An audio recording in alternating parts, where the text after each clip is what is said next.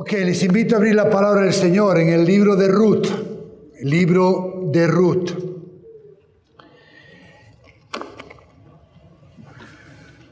Me ha tocado empezarlo y finalizarlo, no sé si es bueno o malo, ¿verdad? Pero, pero hoy finalizamos nuestra serie acerca del libro de Ruth. Y tanto el pastor Félix como un servidor hemos intentado reflejar y exponer el verdadero significado de este libro. Y hemos hablado del flaco favor que le han hecho al texto bíblico aquellos que solo han visto en él una historia de amor entre personas, que sí la hay, pero ese no es el mensaje del libro de Ruth. Porque como he dicho, este libro apunta a un amor más alto que al amor imperfecto entre seres humanos. Como hemos visto las semanas anteriores, este libro nos habla del amor perfecto de Dios hacia su pueblo. El libro de Ruth es verdad que es un libro con diferentes personajes, pero donde el verdadero y principal protagonista es Dios. Y antes de concluir este libro de Ruth con el mensaje de hoy, quisiera hacer un breve repaso a lo que hemos visto en los tres primeros capítulos. En el primer capítulo vimos la tragedia de Noemí ante la muerte de Elimelech y sus dos hijos, una tragedia que tenía, por otro lado, varias implicaciones. En primer lugar, es que hablamos de una tragedia que fue ocasionada por decisiones incorrectas decisiones incorrectas motivadas, por un lado, por la desobediencia, ¿verdad?, de, de los hijos de Limelec de casarse con dos mujeres moabitas, pero también habíamos visto que tenía que ver con una falta de confianza en Dios, de que Él podía proveer en su tierra, así que ante esa falta de confianza en Dios decidieron salir. Pero también vemos que fue una tragedia dolorosa y difícil, pero que aún así le llevó a Noemí a reconocer la soberanía de Dios. Noemí en ningún momento pensó que Dios había olvidado de ella. Al contrario, ella reconocía que Dios tenía el control absoluto de todo. Pero también era una tragedia que llevó a la salvación de Ruth. Y esa salvación quedó de manifiesto en las palabras de Ruth cuando le dice a su suegra Noemí en el versículo 16 del capítulo 1, tu pueblo será mi pueblo y tu Dios mi Dios. Y lo que no podemos perder de vista es el plan de Dios en acción. Hablábamos que en este libro aparentemente Dios pareciera que está escondido en muchos momentos, ¿verdad? Pero vemos desde el capítulo 1 hasta el capítulo 4 como hay un plan orquestado por Dios, trayendo y salvando a una pagana con un plan mejor de la descendencia de esta pagana moabita llegará no solo el que sería el rey más querido de todo Israel, el rey David, sino que también vendría el rey de reyes y el señor de señores, nuestro Señor Jesucristo. En el segundo capítulo aparece en escena Voz, que era un pariente cercano, pariente de Limelech y hombre de mucha riqueza. Ruth va a trabajar a los campos de voz, el cual le provee protección y provisión. Y en este capítulo vemos que Noemí reconoce a voz como uno de los parientes más cercanos que podría ser su tabla de salvación. Es decir, voz podría ser la salvación que tanto Ruth como Noemí necesitaban por medio de la ley de la redención. La ley de redención establecía que un hermano, y si no había un hermano, podría ser un pariente más cercano, cumpliría con las siguientes responsabilidades. Número uno, pagar la libertad de un familiar que se había convertido a sí mismo en esclavo y pagar sus deudas, es decir, problemas económicos. También comprar la propiedad que se perdió o vendió por problemas económicos. También tenía la obligación de vengar el asesinato de ese familiar. Y por último, tenía la obligación de consumar, de llevar a cabo un matrimonio por levirato, es decir, casarse con la viuda del familiar fallecido. Así que, como vimos en el capítulo 1, una tragedia que la denominamos una bendita tragedia. Porque por medio de esa bendita tragedia, la muerte de Limelec y sus hijos, eso apuntaba a la salvación de Ruth. Pero veíamos que esa bendita tragedia apuntaba a una bendita tragedia mucho mayor, que fue la muerte de Jesús para salvar a los pecadores. Y en el capítulo 2 vimos que ese posible papel redentor de voz apuntaba a un mejor voz y redentor, Jesús. Y la semana pasada el pastor Félix nos predicó del capítulo 3 bajo el título La petición del Redentor. En este capítulo 3 vemos las instrucciones que Noemí le da a su nuera Ruth, que dice que va a seguir al pie de la letra, ¿verdad? Expresando o reflejando una total confianza en el juicio, el criterio y el interés y amor de Noemí por ella. Y vemos también cómo Ruth toma la iniciativa y le pide lo que por ley le correspondía y le dice a voz en el versículo 9 del capítulo 3, extiende pues tu mano, tu manto, sobre tu sierva, por cuanto eres pariente cercano. Y voz acepta el reto, pero escuchábamos que en un acto de, digamos, integridad, él reconoce que hay un pariente más cercano que él Así que le da instrucciones a Ruth, versículos del 12 al 15, y le dice, bueno, quédate a dormir aquí. Es decir, no te vayas aún, no salgas para que no te vean. Lo que estaba haciendo era proteger la integridad de Ruth y el testimonio que pudiera dar. Y le dice, bueno, vamos a darle una oportunidad a este pariente más cercano. Y si él quiere redimirte, que lo haga. Y si no quiere hacerlo, yo lo haré. Y le dio seis medidas de cebada para ella y para su suegra.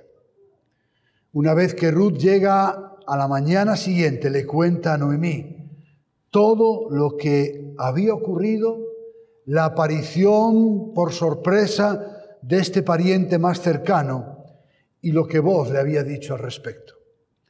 Y vemos la respuesta de Noemí en el versículo que demuestra una absoluta confianza en Dios. Versículo 18 le dijo, espera, hija mía, hasta que sepas cómo se resolverá el asunto. Y hay algo que aprendimos la semana pasada en este capítulo 3, y es la integridad tanto de Noemí como de Ruth y de Voz. Escuche, ellos ante las circunstancias adversas no buscaron atajos, no buscaron trampas, sino que hicieron todo con integridad, dejando que sea Dios el que lo dirija todo. Y hablábamos de que en los momentos de dificultad somos tentados, ¿verdad?, a tomar atajos, a querer hacer las cosas a nuestra manera, pero no, debemos esperar en Dios, porque escuche, sus planes y los míos pueden ser aparentemente buenos, pero recuerde que la voluntad de Dios, de acuerdo a la, carta del apóstol Pablo a los romanos en el capítulo 12 es buena, es agradable y es perfecta. Y hoy continuamos con este capítulo 4 para finalizar este hermoso libro de Ruth. Así que le invito a que vayamos al libro de Ruth, ya están ahí, ¿verdad? Capítulo 4, y dice así la palabra del Señor. Voz subió a la puerta y allí se sentó. Y cuando el pariente más cercano de quien vos había hablado iba pasando, le dijo, oye amigo, ven acá y siéntate. Y él vino y se sentó. Y vos tomó diez hombres de los ancianos de la ciudad y les dijo, siéntense aquí. Y ellos se sentaron. Entonces dijo al pariente más cercano, Noemí, que volvió de la tierra de Moab, tiene que vender la parte de la tierra que pertenecía a nuestro hermano Elimelech. Y pensé informarte diciéndote, cómprala en presencia de los que están aquí sentados y en presencia de los ancianos de mi pueblo. Si la vas a redimir, redímela. Y si no, dímelo para que yo lo sepa. Porque no hay otro aparte de ti que la redima y yo después de ti. Él dijo, la redimiré. Entonces vos dijo, el día que compres el campo de manos de Noemí, también debes adquirir a Ruth, la moabita, viuda del difunto, a fin de conservar el nombre del difunto en su heredad. Y el pariente más cercano respondió, no puedo redimirla para mí mismo, no sea que perjudique mi heredad. Redímela para ti usa tú mi derecho de redención, pues yo no puedo redimirla. Y la costumbre en tiempos pasados en Israel tocante a la redención y el intercambio de tierras para confirmar cualquier asunto era este. Uno se quitaba la sandalia y se la daba al otro. Y esta era la manera de confirmar tratos en Israel. El pariente más cercano dijo a voz, cómprala para ti y se quitó la sandalia. Entonces vos dijo a los ancianos y a todo el pueblo, ustedes son testigos hoy que he comprado de la mano de Noemí todo lo que pertenecía a Elimelech y todo lo que pertenecía a Kelión y a Malón. Además, he adquirido a Ruth la moabita, la moabita, la viuda de Malón, para que sea mi mujer a fin de preservar el nombre del difunto en su heredad, para que el nombre del difunto no sea cortado de entre sus hermanos ni del atrio de su lugar de nacimiento. Ustedes son testigos. Y todo el pueblo que estaba en el atrio y los ancianos dijeron, somos testigos. Haga el Señor a la mujer que entra en tu casa como a Raquel y a Lea, las cuales edificaron la casa de Israel y que tú adquieras riquezas en Efrata, Éfrata y seas célebre en Belén. Además, sea tu casa como la casa de Fares, el que Tamar dio a luz a Judá por medio de la descendencia que el Señor te dará de esta joven. Vos tomó a Ruth y ella fue su mujer y se llegó a ella. Y el Señor hizo que concibiera y ella dio a luz un hijo. Entonces las mujeres dijeron a Noemí, bendito sea el Señor, que no te ha dejado hoy sin redentor, que su nombre sea célebre en Israel, que el niño también sea para ti restaurador de tu vida y sustentador de tu vejez, porque tu nuera que te ama y que es de más valor para ti que siete hijos, lo ha dado a luz. Entonces Noemí tomó al niño, lo puso en su regazo y se encargó de criarlo. Las mujeres vecinas le dieron un nombre y dijeron, le ha nacido un hijo a Noemí, y lo llamaron Obed. Él es el padre de Isaí, padre de David. Estas son las generaciones de Fares. Fares fue el padre de Ezrón, Ezrón el padre de Ram, Ram, el padre de Aminadab. Aminadab, el padre de Naasón. Naasón, el padre de Salmón. Salmón, el padre de Boz. Boz, el padre de Obed. Obed, el padre de Isaí. E Isaí, el padre de David. Padre amado, Señor, quiero humillarme bajo tu poderosa mano para que seas tú el que hables en este día y para que yo simplemente pueda ser tu vocero y que pueda explicar con claridad y con fidelidad lo que tú ya has revelado. Háblanos, Señor, en este día, en el nombre de Jesús. Amén. En primer lugar, vamos a ver los arreglos para la redención. Y como le había prometido a Ruth, Boz fue a hablar con el pariente más cercano. Y en este relato podemos ver una vez más la integridad y la transparencia con la que Boz hizo esto. Y lo vemos en varios elementos. El primero de ellos es que lo hizo en la puerta de la ciudad, a vista de todo el mundo. La puerta era un lugar natural de reunión y tenía la ventaja de estar abierta al público que podía ser testigo de lo que se estaba haciendo. Las puertas de la ciudad también eran áreas de actividades comerciales donde la gente transitaba con mucha frecuencia. Así que era muy probable, como vemos más adelante en el texto, que al final mucha gente se agolpó allí para poder ver lo que estaba ocurriendo. En segundo lugar, también tomó a diez testigos, diez hombres de la ciudad, diez ancianos. Lo que hizo fue buscar estos hombres que lo que hacían era ejercer como testigos. En la cultura rural, y este era el ambiente en el cual se realizó esto, ante la falta de escritura era importante que hubiera varios testigos para que un contrato fuera oficial. Así que los testigos no solamente estaban allí para ver, sino para que eso que iba a producirse pudiera catalogarse como algo oficial. Voz actuó de forma transparente e íntegra y con testigos que pudieran confirmar su posible pacto. Voz le expone al pariente más cercano del cual no sabemos ni siquiera el nombre, probablemente porque es irrelevante, que él tenía el derecho de redimir a Noemí comprando la tierra que pertenecía a Elimelech. A lo que él responde afirmativamente, ¿verdad? Y le dice, bueno, está bien, yo la redimiré, pero había un pequeño problema.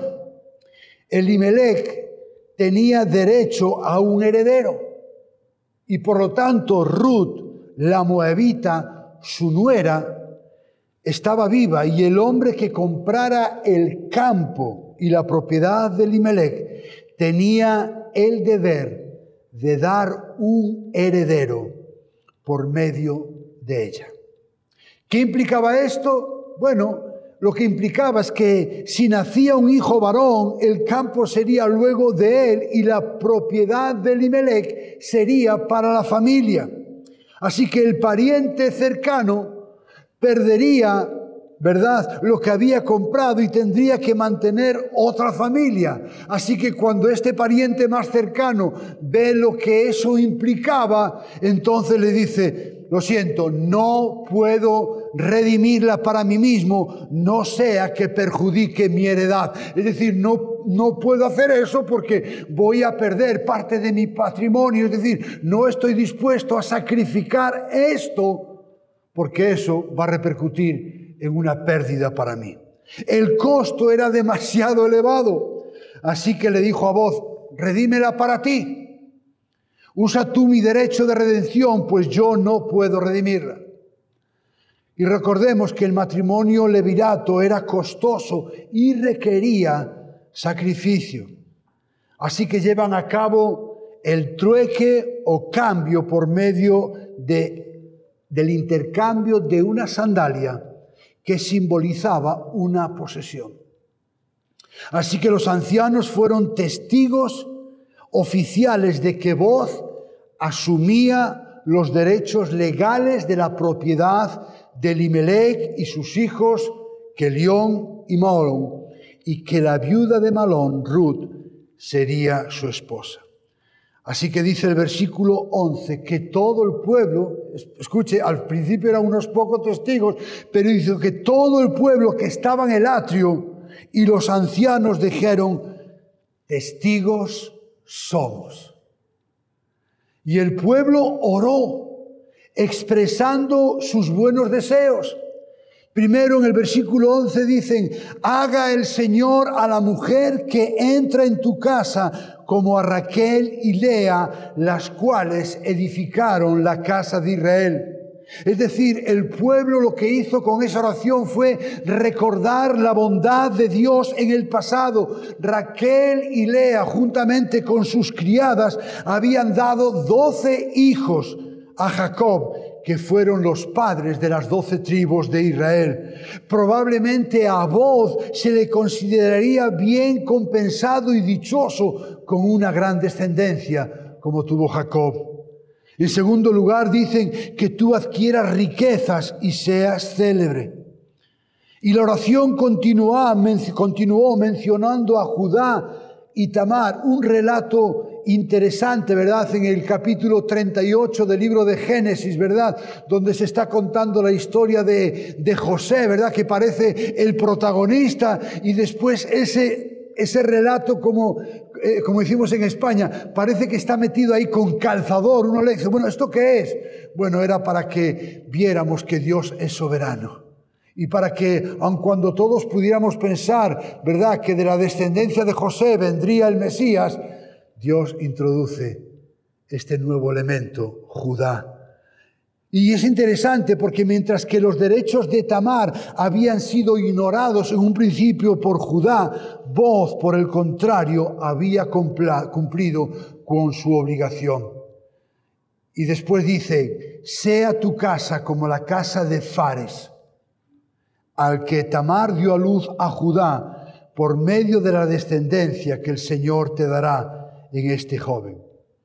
Recordemos que Judá llegó a ser el padre de Fares porque Onán se negó a cumplir su obligación de pariente redentor más cercano. Lo vemos en Génesis 38, 29. Fares, por otro lado, era un símbolo de descendencia fructífera. Y es interesante porque de la misma manera, Boz llega a ser el padre de Obed porque otra persona rehusó a cumplir con su obligación de leveriato. Pero recordemos que Dios es soberano y que lleva sus, sus planes a cabo a pesar incluso de los fracasos humanos. Y como dije en el primer mensaje de Ruth, deberíamos tener siempre bien presentes lo que Job le expresó a Dios. Job capítulo 42, verso 2 yo sé que tú puedes hacer todas las cosas y que ninguno de tus propósitos puede ser frustrado. Escuche, yo sé que puedes hacer todas las cosas y deberíamos hacer precisamente nuestra esa oración cuando incluso pareciera que todo alrededor se está desmoronando, cuando pareciera que lo que está ocurriendo es una locura, cada día deberíamos memorizarnos ese versículo y sean cuales sean las circunstancias, decir, Señor, yo sé que tú puedes hacer todas las cosas y que ninguno de tus planes pueden ser frustrados. Y vemos ahora el nacimiento de Obed. Versículo 13. Vos tomó a Ruth y ella fue su mujer y se llegó a ella y el Señor hizo que concibiera y ella dio a luz un hijo. Entre los pastores hemos tenido una conversación, ¿verdad?, acerca de esta expresión, ¿verdad? Porque algunos comentaristas, ¿verdad?, y algunos predicadores han sugerido, ¿verdad?, que Ruth era estéril. Bueno, el texto no lo dice. Sin embargo, tenemos otros casos en las escrituras que hablan de esterilidad. Así que no hay evidencias de que ella fuera estéril, pero lo que sí es cierto es que en su primer matrimonio Ruth no concibió. Así que, ¿qué quiere decir la expresión y el Señor hizo que concibiera? Pues yo creo que esta declaración enfatiza ni más ni menos que la providencia de Dios en la historia. Enfatiza que Dios es soberano. Y lo que sí podemos afirmar es que cada individuo, cada persona que nace, es la obra de la creación de Dios.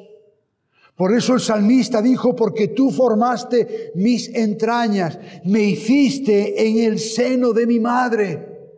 Y es interesante, ¿verdad? Porque cada uno de nosotros hemos, sido diseñados por Dios. Dios nos dio la vida con un propósito que nada ni nadie va a poder truncar, porque nadie puede frustrar los planes de Dios.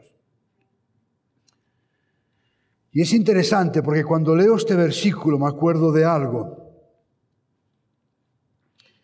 Cuando mi mamá estaba embarazada, ella sufría mucho de vómitos, muchos, dice que era insoportable. Así que fue al médico y el médico le recetó un medicamento para los vómitos. Ese medicamento se llama talidamida. Para los que no conocen lo que es la talidamida, la talidamida es un medicamento que se recetaba a las mujeres embarazadas en los años 50 y 60. La consecuencia es que todas las mujeres que tomaban talidamida, sus hijos nacían con deformaciones. Así que, de hecho, hay un, grupo en España que se llaman los damnificados por la talidamida. Y mi mamá contaba esa historia y yo no entendía muy bien, ¿no? Y cuando nos vivíamos en Nueva York, vimos un reportaje donde salían hijos de aquellas mujeres que habían tomado talidamida, sin brazos, sin piernas, y yo empecé a, llorar de gratitud a Dios. Y yo recuerdo que mi mamá siempre decía esto, Susito, yo no sé por qué, pero yo nunca quise tomar esa medicación.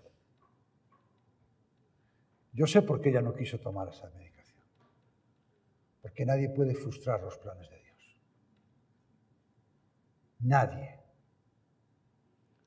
Y Dios tenía un plan y un propósito para mi vida. Y Dios lo que hizo fue formar mis entrañas. Porque lo normal, escuche bien, lo normal es que una mujer o un hombre hagan lo que el médico le dice.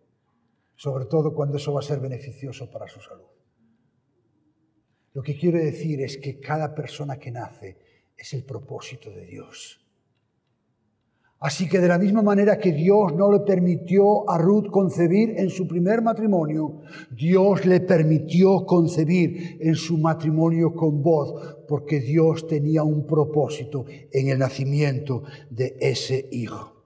Y el nacimiento de este hijo era la culminación del gozo para las mujeres que estaban presentes, que exclamaron, bendito sea el Señor, que no te ha dejado hoy sin redentor. Y es interesante porque lo curioso es que expresaron su gozo a Noemí en lugar de a Ruth. Escuche, la que había dado a luz era Ruth, pero ellas le expresaron su gozo a Noemí. Noemí es interesante porque era el personaje principal en el capítulo 1 del libro y es nuevamente otra protagonista en el final del libro.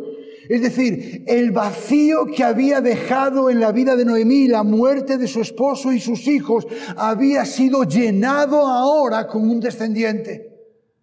Obed venía a llenar el vacío que había dejado la muerte de su esposo y de sus hijos.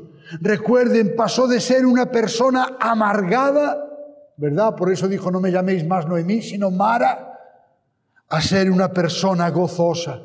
El niño sería considerado nieto de Limelec y de Noemí, y eso tenía implicaciones. En primer lugar, el nombre de su esposo no desaparecería y su propiedad tendría un heredero. Pero además de eso, Noemí contaría con un protector para su vejez.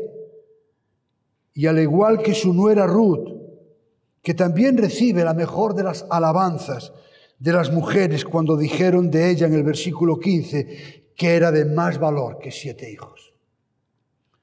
La llenura de Noemí giraba alrededor de ese nieto. Cuidarlo como había cuidado a sus propios hijos era como empezar una nueva vida. No sé si han visto, en España había unas pizarras, ¿verdad? Que se le, eh, se le, regalaba a los niños y uno escribía marcando y después se hacía así y se borraba y uno podía volver a empezar a escribir. Es decir, es como si nada hubiesen escrito antes. Y a mí me viene esa imagen cuando veo la vida de Noemí, una vida destrozada por el dolor, la muerte de su esposo y de repente Dios pasa su mano y esa amargura y tristeza Dios la transforma en gozo. Y le pusieron por nombre Obed, que quiere decir el que sirve o uno que sirve. Y en el versículo 17 dice que Obed es el padre de Isaí, padre de David. Y la genealogía de los versículos 18 al 22 apunta nuevamente a David, pero comenzando desde Fares. Aunque sí es cierto que esta genealogía omite algunos nombres, como lo podemos ver en el libro de Crónicas, pero ¿qué implica? Fíjese, mientras que las palabras iniciales del libro hablaban de hambruna, migración, muerte, el final del libro mira hacia adelante con esperanza. Y, y, hermanos, a mí me gustaría que pudiéramos visualizarlo no solamente en nuestra mente. Hay un refrán en España que dice, cualquier tiempo pasado fue mejor. Esa es la mentira más grande que se ha dicho en la historia. Lo mejor está por venir, hermanos. Porque nuestro futuro está en las manos de Dios. Nuestras vidas tienen un propósito para Él. Por eso dice el salmista, encomienda a Dios tu camino, encomienda presente y confía en Él presente y Él hará futuro. Y, a veces como creyentes nos pasamos la vida lamentándonos por el pasado. Ah, si no hubiera eso, esto. Ah, si no hubiera ocurrido esto, ya ocurrió. El pasado no lo podemos cambiar, ni lo bueno ni lo malo. Deleítate así en el Señor y Él te concederá y Él obrará en tu vida y Él llevará a cabo el propósito que tiene para cada uno de nosotros. Ahora, ¿qué nos indica esta genealogía final del libro de Ruth? En primer lugar, esta lista de nombres nos recuerda que lo que le pasó a Noemí y a Ruth era parte de la obra salvadora permanente de Dios a través de los siglos. Nosotros tenemos accidentes. Dios no tiene accidentes. Dios tiene todo bien planeado. Y mire, la vida tenía sentido porque el Señor, que recuerden, había hecho promesas a Abraham, en ti serán benditas todas las naciones de la tierra. Seguía activo en cada generación, revelando su carácter cumpliendo sus promesas y logrando sus propósitos. Recuerde, Dios siempre revela quién es por medio de sus actos. Dios cumple sus promesas por medio de sus actos y Dios logra sus propósitos por medio de sus actos. Dios usó a una viuda inmigrante, en este caso moabita, para traer al rey que Israel necesitaba desesperadamente. Un rey David que apuntaba al rey de reyes y señor de señores, nuestro Señor y Salvador Jesucristo. Quisiera concluir diciendo, en primer lugar, que no se debe ver el libro de Ruth solo como una historia de personas honorables en una época no muy honorable. El libro de Ruth debe verse como el registro de la providencia y la gracia de Dios al proveer un rey, David, que trae descanso a su pueblo Israel. Pero David no podía darle un descanso permanente a Israel. David, por muy buen rey que fuera, no podía darle un descanso permanente. Pero al proporcionar un hijo para Noemí, el Señor también está preservando un linaje que engendró al mayor de todos los hijos de David, quien da descanso a todo aquel que en él cree. Jonathan Edwards dijo, desde toda la eternidad, Dios lo tenía pensado para glorificar a su único y amado Hijo. Y mire, voz no tenía por qué haber redimido a Ruth. Podía haber rehusado como rehusó el pariente más cercano. Pero estuvo dispuesto a asumir el riesgo, estuvo dispuesto a pagar el sacrificio que implicaba y las pérdidas que iba a conllevar ese sacrificio. Pero ese sacrificio de voz apunta a un sacrificio mayor, el de nuestro Señor Jesucristo, nuestro amado y bendito Salvador. Por eso dice la palabra de Dios que el que no escatimonia a su propio Hijo. Ese Jesús, el Redentor perfecto. Por eso cuando estaba en la cruz dijo, consumado es. cuenta pagada, cuenta saldada. El sacrificio de Jesús le llevó a entregar su vida. ¿Por qué? Por amor.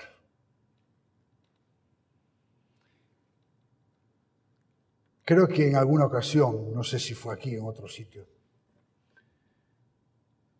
sí he dicho esto y lo pienso muchas veces.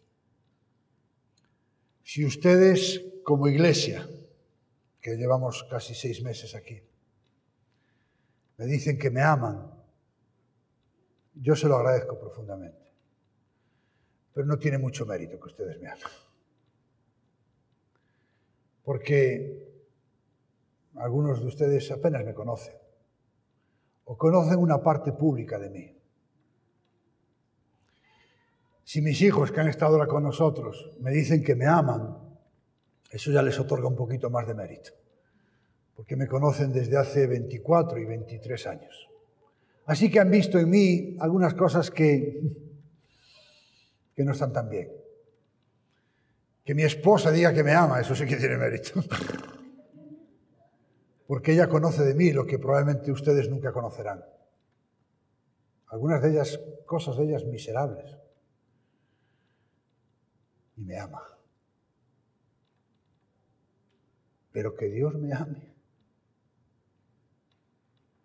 Que Dios que conoce lo más oscuro y tenebroso de mi alma que ningún ser humano jamás conocerá, lo único que me hace es quebrantarme